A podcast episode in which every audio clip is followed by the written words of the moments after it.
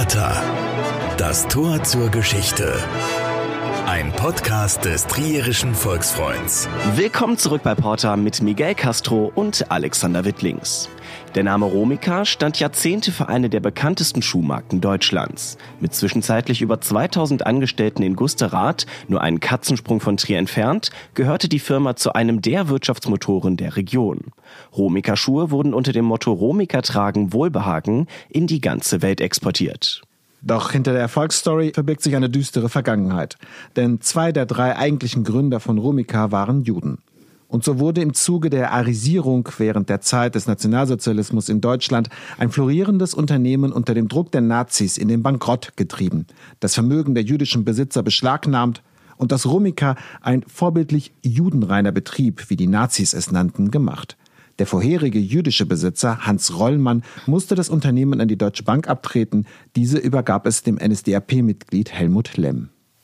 Und jemand, der sich ausführlich mit dem Schicksal der Firma Romica zur NS-Zeit auseinandergesetzt hat, ist der Buchautor Heinz Ganz-Ohlich aus Trier. Er hat 2012 ein Buch zu den Hintergründen Romicas geschrieben und damit auch die Diskussion um den Ursprung des Unternehmens neu angefacht. Herr Ganz-Ohlich, schön, dass Sie bei uns sind.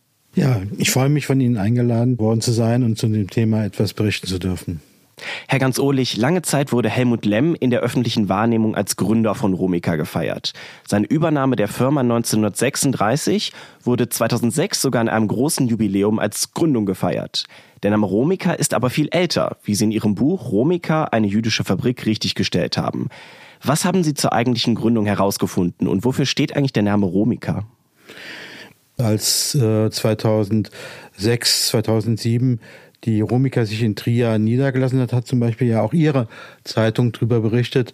Man kann auf 70 Jahre Romika zurückschauen. Wenn man den Namen betrachtet, der gibt eigentlich Auskunft über die Geschichte. Und dieser Name wurde ja auch von Helmut Lemm beibehalten. Der Name zeigt Hans Hollmann, Karl Michael, Karl Kaufmann, Romika und zwei der drei Gründer waren Juden, die vertrieben wurden. Und die haben die Romika Ende Dezember 1921 gegründet. Und 1922 ist die Schuhproduktion losgegangen. Und als die Nationalsozialisten an die Macht kamen, hat man den jüdischen Inhabern zugesetzt und hat sie aus Deutschland vertrieben. Und Heinz Rollmann war ja zum Zeitpunkt, als die Firma gegründet wurde, schon ein Schuhproduzent allerdings nicht in Gusterath bei uns in Trier, sondern in Köln, richtig? Ja, Hans Hollmann hatte 1911 die Schuhfabrik von seinem Vater und dessen Partner übernommen und eigentlich erst groß gemacht. Bis dahin war das eine sehr kleine Schuhfabrik in Köln, Rollmann und Meyer. Er hatte 1911 in Köln eine sehr große Fabrik gebaut und die Fabrik hatte auch in Köln damals schon über 1000 Angestellte und eine sehr große Produktion.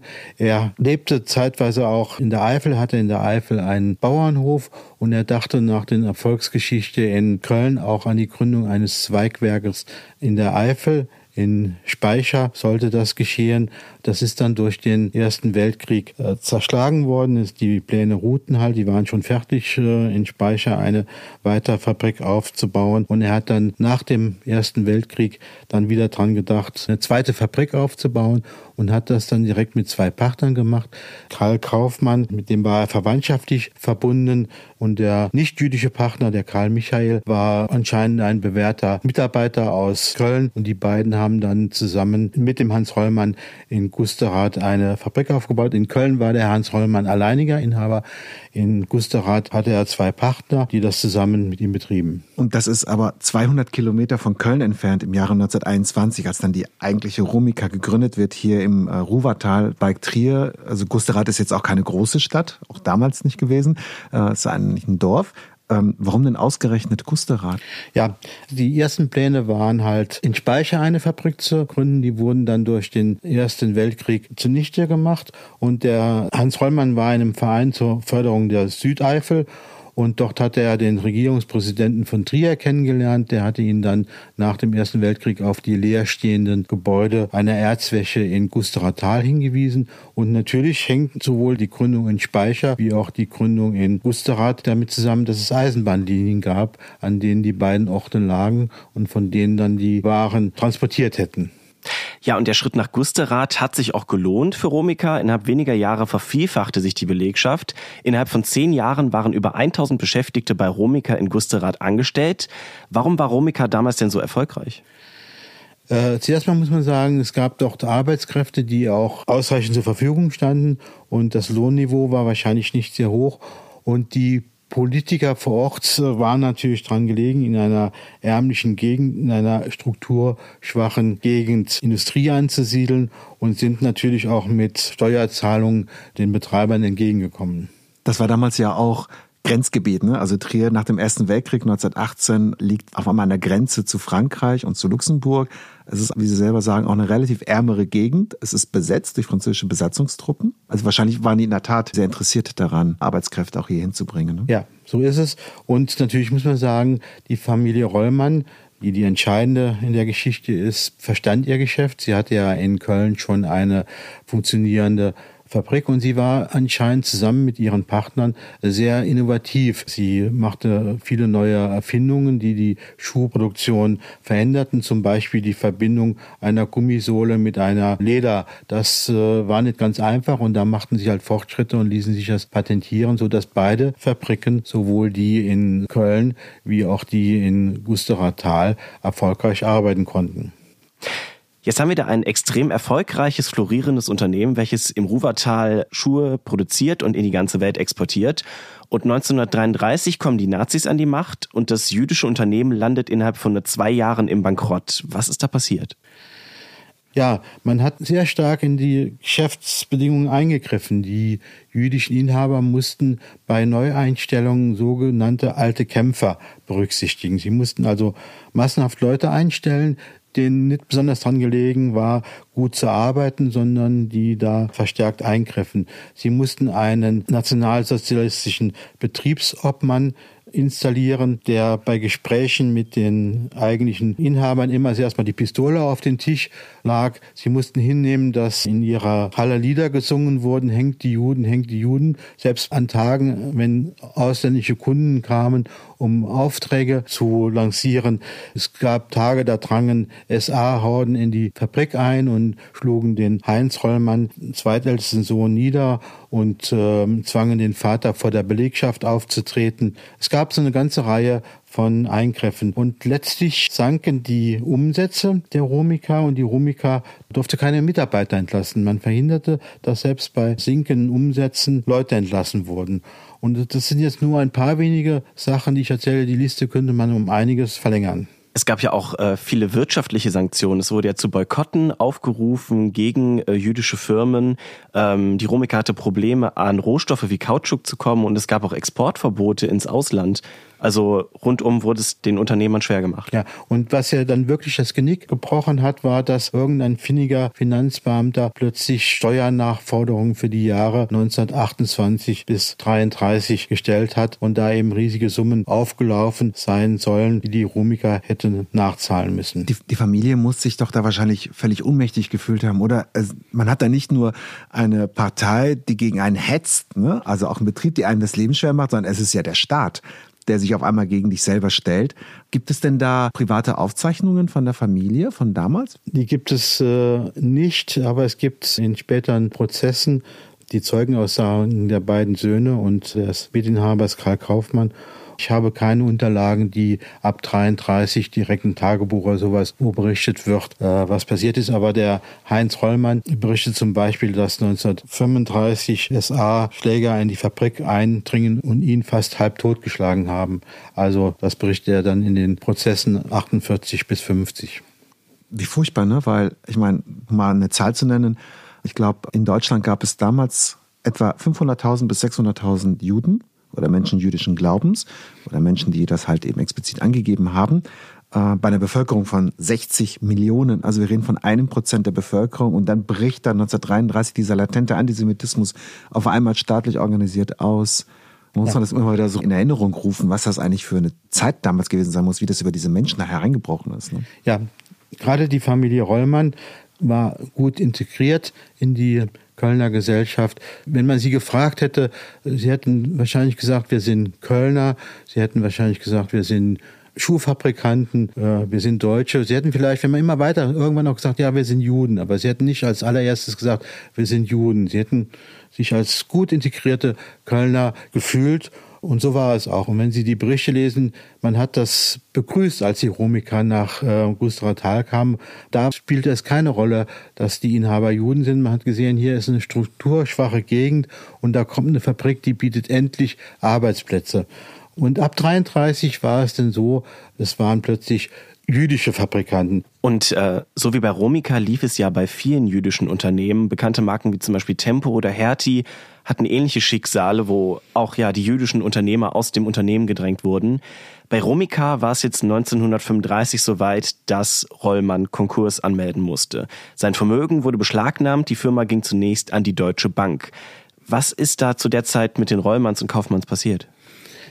Ja, das Pech der Romica war, dass man sie relativ früh angegangen ist und das dann im Nachhinein auch noch so dargestellt hat, als hätte es ab 33 bis 35, 36 in Deutschland überhaupt keine Judenverfolgung gegeben als wäre das erst später passiert. Das ist aber nicht richtig. Man hat die Familie Hollmann und auch die Familie Kaufmann direkt ab 33 angegriffen. Man hat es so gemacht, dass die Fabrik in wirtschaftlichen Konkurs geschlittert ist. Aber da ist sie nur reingeschlittert aufgrund der vielen Maßnahmen gegen sie. Äh, ansonsten wäre das nicht passiert und man im Nachhinein sagen konnte, hoppla, das war doch ein rein wirtschaftlicher Konkurs, wie er immer mal wieder passiert. Und das hat überhaupt nichts mit Judenverfolgung zu tun. Man hat Juden, die man ins Ausland gezwungen hatte, verpflichtet, eine Reichsfluchtsteuer zu zahlen. Und da die Familie Rollmann das nicht gemacht hatte, äh, hat man sie im Nachhinein per Steuersteckbrief gesucht und die Reichsfluchtsteuer eingetrieben. Man hat also sowohl auf ihr Privatvermögen in Köln ihre Villa, ihr Mobiliar zurückgegriffen, auf die Kölner Fabrik wie auch auf die Romika. Man hat gesagt, die Juden sind unter großer Schulden ins Ausland geflüchtet, aber die großen Schulden, das war ja überwiegend die diskriminierende Reichsfluchtsteuer, die große Teile des Vermögens der Juden abgegriffen haben. Ich glaube bis zu 25 Prozent oder noch mehr, ne? Des, Weitaus mehr, ja. Ne? Des Vermögens, ne? Und das mhm. ist schon eine Menge, wenn man dann noch in aller Eile vielleicht aufbrechen muss. Es war weitaus mehr und man konnte gar kein Geld einfach ins Ausland bringen. Selbst wenn man es geschafft hatte, Geld auf ein Konto einzuzahlen, wurden da große Teile einbehalten. Und die jüdische Familie Rollmann hatte ja gar nicht vor, ins Ausland zu fliehen. Der Hans Rollmann ist mit seiner Frau und seinem jüngsten Sohn in Kur gefahren, in die Schweiz und in der Situation, wo der wichtigste Firmeninhaber nicht in Gusteratal anwesend war oder auch nicht eingreifen konnte aus Köln, hat man die Übergriffe in Gusterath zugespitzt. Von der Schweiz ähm, ging Reumanns Familie dann nach Brüssel, hat da auch wieder eine Schuhfabrik gegründet. Äh, wie ging es danach für die Reumanns weiter? Ja, in Brüssel hat sich die Familie Rollmann nach und nach versammelt. Der eine Sohn war ja mit in der Kur, aber die beiden anderen Söhne waren noch in Deutschland. Der Ernst und der Heinz Rollmann, die schafften es aus Deutschland rauszukommen und ähm, mussten all ihr Vermögen hier hinterlassen. Und sie haben sich nach und nach in Brüssel versammelt. Sie haben weiterhin in der Schuhbranche gearbeitet. Familie Rollmann war ja Inhaber von verschiedenen Patenten und hatte auch gute Kontakte. Die konnte also weiterarbeiten, aber auf einem viel geringeren Niveau und äh, viel weniger wirtschaftlichen Erfolg. Der Karl Kaufmann, den man ja in Gusterath in sogenannte Schutzhaft genommen hatte und da auch brutals behandelt hat, ist nach seiner Entlassung ganz schnell nach Palästina, Israel geflüchtet und hat dort in ärmlichen Verhältnissen gelebt. Er konnte also nicht mehr an seinen früheren Erfolg anknüpfen. Die Familie Rollmann in Brüssel hat schon ihren zweitältesten Sohn nach Amerika geschickt, mal zu schauen, ob es nicht möglich wäre, dass man nach Amerika auswandert. Aber für die komplette Familie war das so einfach nicht. Und ähm, das war auch nicht gewollt. Also es haben ja damals viele Länder Restriktionen. Es war nicht so, dass man die jüdischen Flüchtlinge mit offenen Armen empfangen hat. Ja, und selbst für eine vermögende Familie wie die Familie Rollmann war es nicht einfach, ihre Auswanderung zu planen. Sie war nicht mehr so vermögend wie vorher, weil sie viel in Deutschland zurückgelassen hatte, aber sie hat natürlich immer noch über kleinere Ressourcen verfügt. Die Rollmanns sind also in Brüssel im neutralen Belgien äh, und dann entfesselt Hitler 1939 den Zweiten Weltkrieg. Ähm, es kommt zum Krieg zwischen Großbritannien, Frankreich und Deutschland nach dem Überfall der Deutschen auf Polen. Aber Belgien ist ja zunächst mal neutral. Und die Rollmanns sind ja dann in Brüssel bis zum Mai 1940, als dann Hitlers Wehrmacht auch in das neutrale Belgien einmarschiert. Was ist dann passiert? Hitlers Wehrmacht hat ja Luxemburg, Belgien, Niederlande überfallen, um besser, um schneller nach Frankreich eindringen zu können, hat dort jegliche Neutralität missachtet. Die Familie Rollmann wurde in Brüssel von diesem Einmarsch überrascht und man hat noch versucht, nach Calais zu kommen, in der Hoffnung, auf ein Schiff zu gelangen. Aber es war natürlich alles sehr chaotisch und die Familie blieb stecken und Hans und Marie Rollmann, die ja wussten, dass sie gesucht werden, dass sie verhaftet werden, die Angst davor hatten, in Lager deportiert zu werden. Die hat der Mut verlassen und die haben Selbstmord begangen mit Tabletten, die sie dabei hatten. Und ihre Söhne waren von ihnen getrennt worden, weil die Franzosen, die Belgier hatten alle Angst, auch wenn es jüdische Deutsche waren, dass das eben eigentlich Deutsche sind, die jetzt plötzlich anfangen würden, gegen die Belgier, Holländer, Franzosen zu kämpfen. Das war natürlich schönrissig. Das waren Juden, die auf der Flucht waren. Also jedenfalls waren die Söhne der Ernst und der Klaus Hollmann inhaftiert, letztlich in französischen Lagern. Und auf der Flucht mit dem Ehepaar Rollmann war eben noch die Schwiegertochter mit der gerade geborenen Enkelin und die haben es dann geschafft zu überleben. Die Schwiegertochter Enkelin und auch den Söhnen ist die Flucht aus den Lagern gelungen und sie konnten dann letztlich nach Amerika emigrieren, wo ja auch schon der eine Sohn, der Heinz Rollmann, hin emigriert war, um vorzufühlen, ob es dort möglich wäre, wieder eine neue Fabrik aufzubauen. Aber der Hans Rollmann und auch seine Frau haben da keinen Ausweg mehr gesehen und haben sich dann für den Freitod dann entschieden. Waren ältere Menschen. Der Hans äh, hatte Diabetes gehabt, er war krank, er hatte nicht mehr so viel Kraft gehabt. Die hatten die Hoffnung verloren, das zu schaffen. Sie haben das so entschieden für sich. Vielleicht hätten sie in dem Wirrwarr es doch geschafft, nach Frankreich zu fliehen. Aber sie hatten ja schon die Erfahrung der Verfolgung in Deutschland, die Erfahrung des Exils in Brüssel hinter sich. Das ist ja alles sehr krafthaubend. Sie haben das für sich so entschieden. Es wäre vielleicht anders gekommen, wenn ihre beiden Söhne noch dabei gewesen wären, die ihnen hätten helfen können, die Flucht weiter zu organisieren. Um Calais herum war ja das Chaos ausgebrochen. Es war nicht so, dass da eben die Hoffnung bestand, dass das alles gut werden könnte. Aus heutiger Sicht klingt es eigentlich ein bisschen absurd, dass die Nazis dann diese eine Fabrik in dieser strukturschwachen Region dann platt gemacht haben aus Gründen der Arisierung. Aber haben sich die Nazis denn Gedanken gemacht um den Erhalt der Arbeitsplätze? Das sind ja sehr wahrscheinlich ein guter Teil auch Wähler gewesen der Nazis, die damals halt eben dort gearbeitet haben bei Romika. Nach der Vertreibung der jüdischen Inhaber haben die Nazis sich die Gedanken gemacht und alles dran gesetzt, die Fabrik in Gustertal zu halten. In Köln war das etwas einfacher. In Köln wurde einfach die Fabrik geschlossen. Es gab eine andere Firma Rheinlandwolle, die die Gebäude und die Maschinen übernommen hat und gab neue Arbeitsplätze. In Köln musste man sich nicht so viele Gedanken machen, aber in Gustratal war ganz klar, einfach nur die Juden zu vertreiben, hätte wenig Zuspruch eingebracht. Und dann hat man eben mit politischer Unterstützung eine Auffanggesellschaft gegründet und hat dann wieder Geld investiert und hat Personal gesucht und hat dann eigentlich mit den gleichen Mitarbeitern, mit den gleichen Maschinen, mit den gleichen Gebäuden weitergemacht. Obwohl man im Nachhinein so getan hatte, als wäre das alles ja runtergewirtschaftet gewesen, was aber nicht stimmte. Aber noch nicht mit einem neuen Chef. Doch, man hat direkt für die Auffanggesellschaft zwei Betriebsleiter gesucht. Einen technischen Betriebsleiter, einen Herrn von Holmblatt, einen Schweden und einen kaufmännischen Betriebsleiter, den Herrn Lemm. Die haben von 1936 bis 1938 als Angestellte der Auffanggesellschaft gearbeitet, als der Zweite Weltkrieg ausbrach, hat der schwedische Betriebsleiter die Romika verlassen und kurz vorher hat der Herr Lemm die Romika auf eigenen Namen übernommen, was eigentlich gar nicht vorgesehen war und was ihm auch durchaus nicht nur positive Resonanz gebracht hat. Warum hat Helmut Lemm den Namen Romika denn behalten? Das hat vielleicht was auch mit den Patenten zu tun. Also zum einen hat er ja das nur aus der Auffanggesellschaft Haus seine eigene Firma gegründet und die Auffanggesellschaft hat eben die Firma einfach erstmal weitergeführt unter der Romika, aber es hängt wahrscheinlich viel mit den Patenten zusammen, die auf den Namen Romika eingetragen waren. Hätte man das komplett geschlossen und hätte eine neue Firma gegründet, wäre man nicht mehr automatisch im Besitz der Patente gewesen, Wahrscheinlich hätten die Nationalsozialisten auch dafür eine Lösung gefunden und äh, die Patente sich anders anzeigen, aber das war wahrscheinlich der einfachste Weg. Jetzt ähm, wollten die Nazis der Firma Romica natürlich relativ schnell wieder auf die Beine helfen und die Romica erlebte auch eine Blütephase, möchte man so sagen, während der NS-Zeit. Das beruhte aber teilweise auch auf sehr ja, düsteren Praktiken, oder?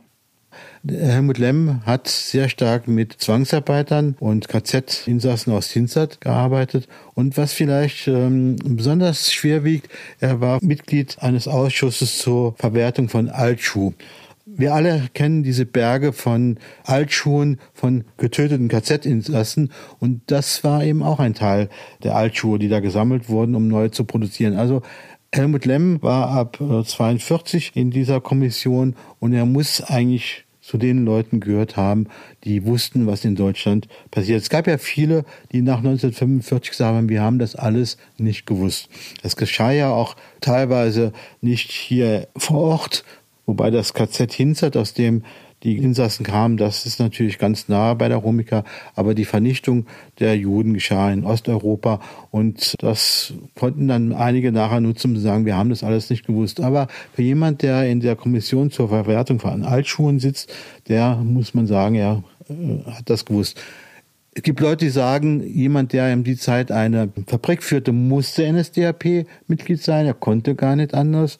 Es gab natürlich eine Untersuchung nach 1945 über die Verstrickung von Helmut Lemm. Und da wurden einige Sachen vorgeworfen. Er hatte auch noch auf eine Fabrik in Luxemburg zugegriffen, auf die Pulvermühle. Die hat er sich in sein ähm, Firmenimperium eingegliedert. Und da wurde er natürlich im ersten Verfahren so eingestuft als Nutznießer des Nationalsozialismus. Um ihn wurde verboten, weiter in die Fabrik zu führen. Aber dagegen gab es Widerspruch und es gab dann äh, ein neues Bereinigungsverfahren und da wurde er nur noch als Mitläufer eingestuft. Er war sehr wichtig für den Erhalt der Romika. Das hat auch die französische Versatzung so gesehen. Und insofern war man sehr nachgiebig in der Untersuchung seiner Taten. Und nicht alles, was wir heute wissen, war damals schon bekannt. Helmut Lemm hat ja auch einen relativ hohen Posten. Er war Wirtschaftsführer für Schuhe im Dritten Reich. Jetzt wurde ja zum Beispiel im KZ Sachsenhausen eine Schuhteststrecke gebaut, wo Häftlinge jeden Tag mehrere Stunden im Kreis laufen mussten, um Schuhe zu testen, teils auch unter sehr grauenhaften Bedingungen. War Lemm da als Wirtschaftsführer für Schuhe im Dritten Reich auch involviert? Es gibt nach meinem Wissensstand keinen Beleg dafür, dass auch Romika-Schuhe auf diesen Schuhteststrecken getestet wurden. Das ist sehr richtig, was Sie gerade sagen. Dort mussten KZ-Insassen bis zur Erschöpfung rumlaufen und Schuhe testen unter sehr unmenschlichen Bedingungen. Aber es gibt meines Wissens keinen Beleg, auch dass Romika-Schuhe dort getestet wurden. Das ist nicht auszuschließen. Für andere Schuhe hat man eben das gefunden. Wie weit Herr Lemm selbst verstrickt war, ob er überzeugter Nationalsozialist war, das könnte letztlich nur die Familie sagen. Herr Lemm hat ja anscheinend auch Tagebuch geführt. Es gibt zumindest über die letzten Tage ein Kriegstagebuch, aber seine Kinder haben sicherlich mit ihm gesprochen. Das könnten letztlich nur Sie sagen und Sie haben sich bisher zu diesen Fragen nicht geäußert. Ob er da nur notgedrungen mitgemacht hat oder ob er dort mit voller Überzeugung dabei war, das wage ich nicht zu sagen. Das könnten seine Kinder sagen. Klar ist, dass er sehr viel wusste über die Zwangsarbeiter, über die KZ-Insassen in Hinzert und über die Altschuhverwertung, die aus den KZs kamen von den ermordeten Juden. Das muss er gewusst haben, weil er da in führender Position saß und mit drüber entschied. Sie haben gerade schon das KZ Hinzert Pöllert erwähnt, was ja in der Nähe von Trier liegt. Ähm, ist nicht weit weg von Gusterath. Ähm, generell die Frage, wie hat denn die Romika denn äh, den Zweiten Weltkrieg quasi dann erlebt? Also war sie involviert in die Kriegsproduktion? Ja, Herr Lemm ähm, erzählt das ja in einem Nachkriegsbericht, dass er eigentlich gar nicht so gelitten war und äh, man ihn auch aus äh, dem Gustav äh, vertreiben wollte, weil das äh, Aufmarschgebiet, Kriegsgebiet grenznah sein sollte und er dann nur bleiben konnte, weil er sich zu einer kriegswichtigen Produktion überreden ließ. Unter anderem hat man Gummihüllen für Tanks gemacht. Also insofern waren Flugzeugtanks damit ausgestattet und solche Sachen hat er hergestellt, die auch im Krieg benötigt wurden. Er hat es im Nachhinein so dargestellt, als wäre das so der Kompromiss gewesen, hat er sich darauf eingelassen, um überhaupt in Gustav weiter bleiben zu dürfen und zu produzieren. Und das hat er nicht nur mit den Arbeitskräften vor Ort gemacht, sondern halt eben auch mit Zwangsarbeitern.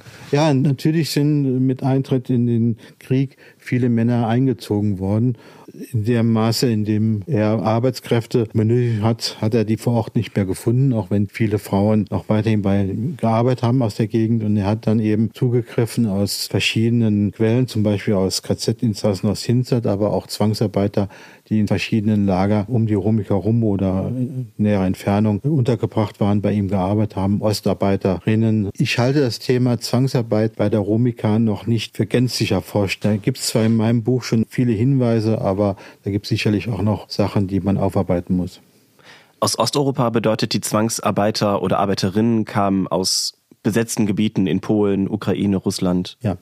Und die kamen sicherlich nicht ganz freiwillig hierhin eventuell unter falschen Versprechungen, vielleicht auch gegen ihren Willen hier. Und sie lebten hier an der untersten Stelle der Hierarchie. Sie waren gekennzeichnet, mussten also Aufdruck tragen, Ostarbeiter oder durften sich nicht frei bewegen, waren in Lager untergebracht. Und es waren keine Leute, die sich hier gemeldet haben, um hier freiwillig zu arbeiten. Und waren teilweise sehr junge Menschen, die aufgegriffen worden waren und hier arbeiten mussten. Es waren natürlich auch Kriegsgefangene dabei. Es waren Luxemburger, die sich erlaubt hatten, Widerstand zu leisten gegen Hitler, die hier inhaftiert wurden in äh, Hinzert und ihre Frauen im Lager im Ruwertal. Es waren Franzosen, die einfach bei Nacht und Nebel aufgegriffen wurden, also vermeintliche Widerstandskämpfer, die man einfach aufgegriffen hat wo kein Mensch aus der Umgebung wusste, was ist mit denen geschehen. Deshalb hatten die die Bezeichnung NN, also Nacht und Nebel, die in Hinsat inhaftiert waren. Also es waren ganz verschiedene Quellen von KZ-Insassen und Zwangsarbeiter aus unterschiedlichen Lagern. Hat man da eine Zahl? Weiß man, wie viele das waren? Also, dass man wirklich sagen würde, es waren so viele hundert, traue ich mich jetzt nicht. Aber es ist ja so, in Saarburg gibt es das Amt für Wiedergutmachung und da ist ja die Entscheidung gefallen, dass das ausgebaut werden soll und da ein größeres Recherchezentrum entstehen soll. Und in Saarburg hat man 41 Kilometer Akten. Das heißt, da wird es noch viele Sachen geben, die man entdecken kann, weil das war bisher eine Behörde, die schon geholfen hat, die Sachen aufzuarbeiten. Aber wenn es ein Recherchezentrum wird, dann wird es doch Archivare geben und das Ganze wird auch wieder eine viel professionellere Art aufgearbeitet. Und bei 41 Kilometer Akten wird es noch ganz viele neue Erkenntnisse geben. Ja, und äh, nach 1945, äh, das Naziregime wird beendet, aber Helmut Lemm bleibt Inhaber von Romica. Und die Firma erlebt auch ja, das Wirtschaftswunder mit. Unter dem Motto Romica tragen Wohlbehagen werden zunächst Gummistiefel und Hausschuhe, später auch Sport- und Sägeschuhe wieder in der ganzen Welt verkauft. Aber wie erging es denn den Nachfahren der Gründer in der Nachkriegszeit? Haben die Gerechtigkeit erfahren? Das ist eine sehr schwierige Frage, ähm, ob sie Gerechtigkeit erfahren haben. Sie haben einen Restitutionsprozess in Gang gesetzt und was die Familie Rollmann betraf, sie hatten ja sowohl ihr Privatvermögen verloren, wie auch ihre Fabrik in Köln, wie auch ihre Fabrik in Gusterath. Das heißt, sie hatten eine ganze Reihe von Restitutionsprozessen zu führen. Und einer der ersten, der in Gang kam, war eben der um die Romika 1950. Dort sind die beiden jüdischen Familien Rollmann und Kaufmann zusammen aufgetreten als Kläger und haben dann im ersten Verfahren eine Niederlage erlitten. Im ersten Verfahren 1950 wurde gesagt, es wäre ein rein wirtschaftlicher Konkurs gewesen und 1935, als sie vertrieben wurden, sei die Judenverfolgung noch nicht so in Gang gewesen. Sie mussten dann in dem ersten Restitutionsprozess erleben, dass ihnen dann auch wieder erzählt wurde, es war alles nicht so schlimm, obwohl ja die beiden Söhne das selbst miterlebt hatten. Das waren ja keine Fremden, keine Nachkommen, die irgendwas jetzt einklagen wurden, was frühere Generationen hatten, sondern die waren ja auch Opfer. Der Ernst Rollmann durfte sein Jurastudium nicht fortsetzen und ist deshalb erst in die Fabrik eingestiegen. Sein etwas jüngerer Bruder, der Heinz Rollmann, sollte eigentlich der Nachfolger von seinem Vater werden und hatte selbst erlebt, wie die SA in die Fabrik eindrang und ihn niedergeschlagen hat und all die anderen Geschichten. Also die saßen da zusammen mit dem Karl Kaufmann, der Betriebsleiter der Romika in Gusterath war und haben versucht, ihr geraubtes Vermögen wiederzubekommen. Und man hat ihnen erzählt, das war alles nicht so schlimm rein wirtschaftlicher Konkurs. Sie haben gegen dieses erste Verfahren Widerspruch eingelegt und haben es nochmal neu aufgerollt, Ende 1950. Und dann ist dieses zweite Verfahren in einem Vergleich geendet. Und zwar, der Vergleich hebte Entscheid des ersten Verfahrens nicht auf. In dem Vergleich wurde dann Geld bezahlt und die Familie Rollmann hat sich darauf eingelassen, weil sie das Geld benötigte, um ihre neue Fabrik in Amerika weiter aufzubauen. Die Familie Kaufmann hat sich auf den Vergleich eingelassen, weil sie in ganz ärmlichen Verhältnissen in Palästina und nachher in Amerika gelebt hat und das Geld benötigt hat. Und letztlich war es möglich, dass der Helmut Lemm weiterhin sagt, es war ein rein wirtschaftlicher Konkurs. Es ist ja kein neues Urteil. Und ähm, die jüdischen Inhaber konnten vielleicht nicht die ganzen Konsequenzen dieses Vergleiches absehen. Es hat ihnen bei den weiteren Restitutionsprozessen das Leben erschwert, weil gesagt wurde, hoppla, hier gibt es doch das Urteil aus dem Rumika-Prozess, dass die Judenverfolgung gar nicht so schlimm war. Aber sie haben sich auch deshalb darauf eingelassen, weil es ihnen gar nicht wichtig war, wie ihr Ansehen in Deutschland war. Sie waren hier kurze Zeit vorher vertrieben worden und sie haben in den Restitutionsprozessen nochmal erlebt, dass es nicht hier die Einsicht war, oh, wir haben das wirklich gemacht, sondern es war die Phase des Leugnens. Das hat alles nicht stattgefunden, es gab es nicht, wir haben nichts gewusst. Und all diese Sachen haben sie nochmal erlebt. Und sie haben noch sehr darunter gelitten, dass sich ihre Eltern Hans und Marie Rollmann das Leben genommen haben. Also sie haben das nicht erlebt, als hier ist ein Land, das einsichtig geworden ist, sondern sie haben erlebt, wie die Altnazis mit anderen wieder sehr gut zusammengearbeitet haben und ihnen vor Augen geführt, eingeführt werden sollte. Es war alles nicht so schlimm. Und das hat dem Herrn Nemm gleichzeitig ermöglicht, seine Geschichte, die ja eine Geschichte ist, wo er andere Sachen betont. Er betont eben, er hat die Fabrik übernommen und erfolgreich geführt und die anderen Sachen blendet er nur aus. Er lügt ja nicht in der Form, sondern er blendet nur manche Sachen aus und betont andere Sachen. Er war ja auch 1950, wie sagt man immer, entnazifiziert. Ja. Ne? Äh, er hatte ja äh, vor einer Schiedskommission Aussage gemacht. Vielleicht können Sie da noch ein paar Details nennen? Ja, und da war eben so, dass es da zwei Verfahren gab. Im ersten Verfahren wurde er als Nutznießer, das ist die zweithöchste Kategorie, eingestuft. Da wurden die Vergehen schon genannt. Einsatz der Zwangsarbeiter, der Zugriff auf die Fabrik in Luxemburg, die Pulvermühle und einige andere Sachen. Dass er NSDAP-Mitglied war, war, wurden benannt und er wurde als Nutznießer benannt. Es hätte ihm verboten, weiterhin die Fabrik zu führen und auch politische Ämter zu übernehmen. Und dagegen hat er ja Einspruch erhoben. Und es gab dann ein zweites Bereinigungsverfahren vor der Spruchkammer. Und da wurden dann stärker entlastende Aussagen getätigt. Und da wurde er nur noch als Mitläufer eingestuft. Das ermöglichte, dass er direkt in der Fabrik weiterarbeiten konnte. Das geschah sicherlich auch auf dem Hintergrund, dass er für Gustav Thal eine sehr wichtige Person war und sicherlich auch ein fähiger Unternehmer, der es verstanden hat, die Romika erfolgreich weiterzuführen und dann über längere Zeit aufzubauen und groß zu machen. Die Romika war dann ja auch ein sehr großer Wirtschaftsfaktor. Teilweise bis zu 12 Millionen Schuhe wurden pro Jahr in Gusterath hergestellt. Helmut Lemm hat dann auch das Ehrenabzeichen der Stadt Trier bekommen. Es wurde eine Straße nach ihm benannt hat man wegen dieser enormen Wirtschaftsleistung dann auch ja ein Auge zugedrückt? Gusterath galt lange Zeit als vermögendste Gemeinde hier in Rheinland-Pfalz.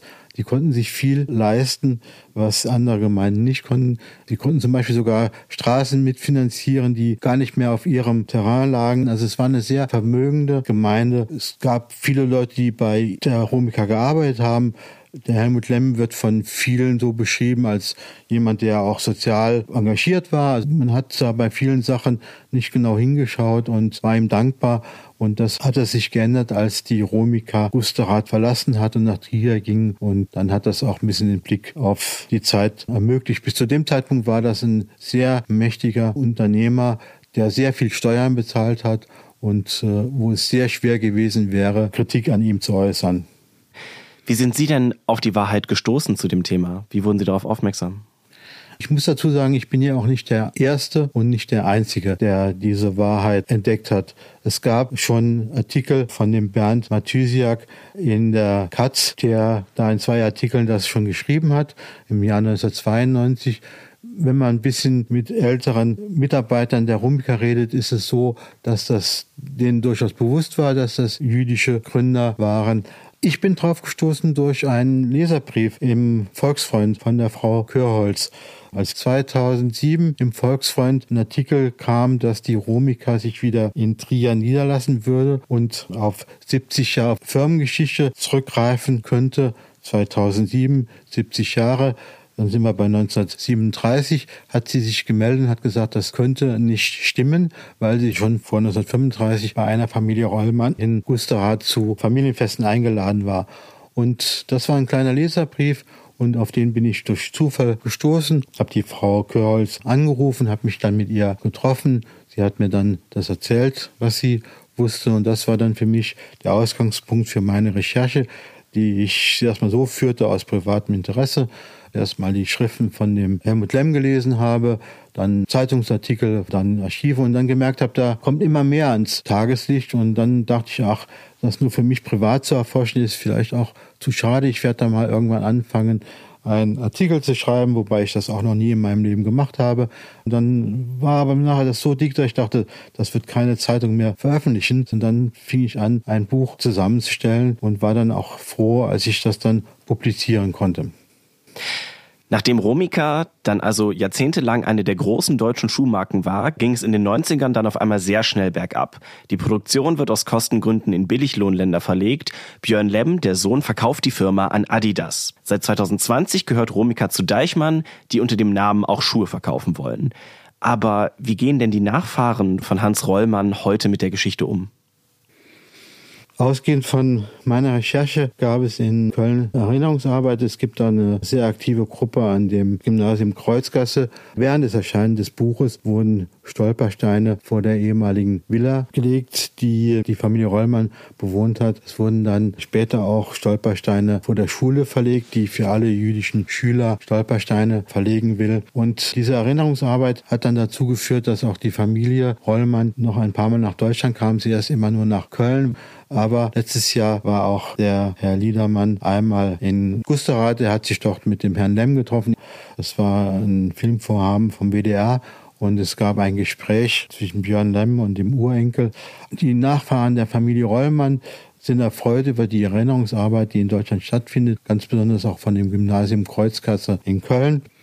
Eine jüdische Schuhfabrik wird von den Nazis in den Bankrott getrieben. Das Vermögen der Besitzer wird beschlagnahmt wegen angeblicher Schulden. Besitzer Karl Kaufmann flieht nach Palästina, während Hans Rollmann auf der Flucht vor dem Naziregime stirbt, zusammen mit seiner Frau. Die wahre Herkunft des Namens Romika wird von den Nazis unter den Teppich gekehrt und noch Jahrzehnte nach dem Krieg fast vergessen. Wer noch mehr zur Geschichte von Romika und Hans Rollmann im Detail lesen will, kann das im Buch Romika, eine jüdische Fabrik von Heinz Ganz-Ohlich. Erschienen im Paulinus Verlag, inzwischen in der zweiten Ausgabe. Auf volksfreund.de slash porter haben wir auch weitere Infos zu Romika und dem Fabrikgelände in Gusterath. Herr Ganz-Ohlich, vielen Dank, dass Sie da waren. Ja, danke auch. Und wenn ihr mit uns in Kontakt treten wollt, könnt ihr das ganz einfach per Mail an podcast.volksfreund.de. Wir freuen uns, von euch zu hören. Bis dahin, bleibt neugierig. Trierischer Volksfreund. Entdecken Sie unser komplettes Podcast-Angebot unter www.volksfreund.de. Verpassen Sie keine neue Folge und abonnieren Sie uns überall, wo es Podcasts gibt.